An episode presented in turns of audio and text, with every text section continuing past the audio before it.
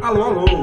Muito boa noite a você aí do outro lado. Eu sou o repórter Gustavo Ferreira do ValorInvest.com. Começa agora o seu saldo deste dia 29 de agosto de 2022 e eu tô aqui para reforçar o que eu tenho dito repetidas vezes. Já faz algumas semanas, alguns meses, já faz mais de ano. Tô aqui para reforçar mais uma vez que a luta contra a inflação nos Estados Unidos vai longe ainda, bem mais longe do que a média do mercado global e brasileiro também, claro, vinha apostando. O recado foi dado na última sexta-feira pelo presidente do Banco Central americano, o senhor Jerome Powell, e esse recado não permite pensar o contrário, com base nesse cenário de mais juros e não menos, chegando lá nos Estados Unidos, os principais índices de bolsa do mundo traduziram esse choque de realidade em perdas.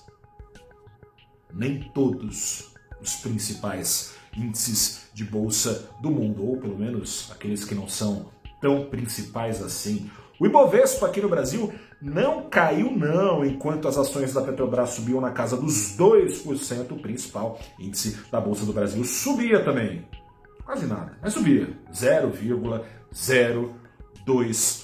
Por que, que a Petrobras subiu e segurou o Ibovespa? Porque o petróleo, o petróleo disparou 4%. Parece o petróleo ser dos principais obstáculos para a inflação global arrefecer. O consumo nas grandes economias segue aquecido, ou seja, demanda muito forte para uma oferta bem a desejar que pode ficar ainda mais a desejar os países do cartel da OPEP+, a Organização dos Países Exportadores de Petróleo e seus aliados.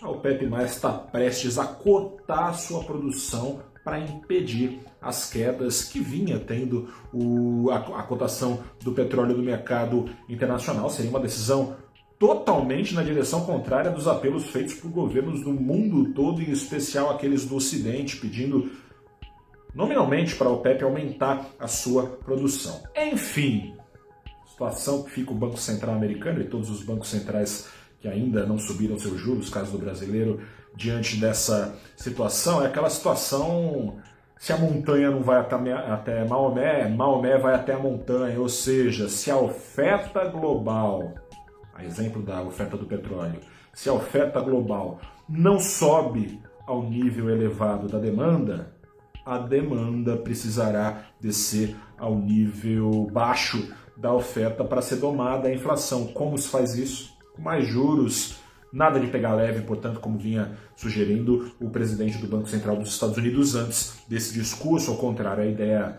colocada por Powell na mesa é subir os juros americanos da atual faixa dos 2,5% para lá dos 4 e não de 3, como vinha imaginando o mercado. Depois de alcançar dessa altura para lá de 4%, os juros ficariam nos Estados Unidos parados por longo tempo, a perder de vista, nada de cair imediatamente, porque a inflação terá reagido em desaceleração. No primeiro momento, a ideia é gerar desemprego nos Estados Unidos. A verdade é essa: o desemprego nos Estados Unidos está na mínima histórica de 3,5%. Seria preciso subir ali para uns 4,5%, 5% essa taxa de desemprego, que está um tanto disfuncional, como acusa a inflação. No segundo momento, então, com essa demanda puxada para baixo, sendo cortada a escalada dos salários. No segundo momento, então, a inflação americana arrefeceria, mas esse segundo momento parece demorar né, para a inflação americana, enfim, completar a rota dos atuais 8,5% aos 2%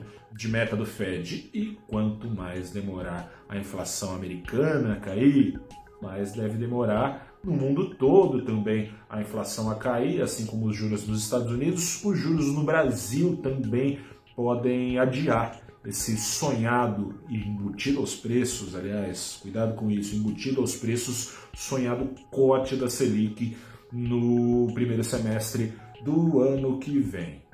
Se a Selic não cai, pelo menos o dólar caiu, abriu a semana em queda, uma queda de 0,88%, em linha com o mundo aos R$ 5,08.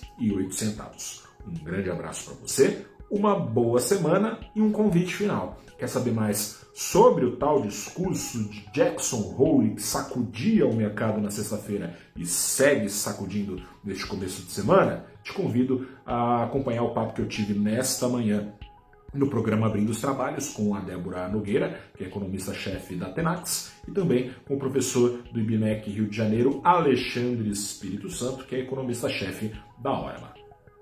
Agora sim, um grande abraço. Boa noite. Bom descanso, até a próxima e tchau.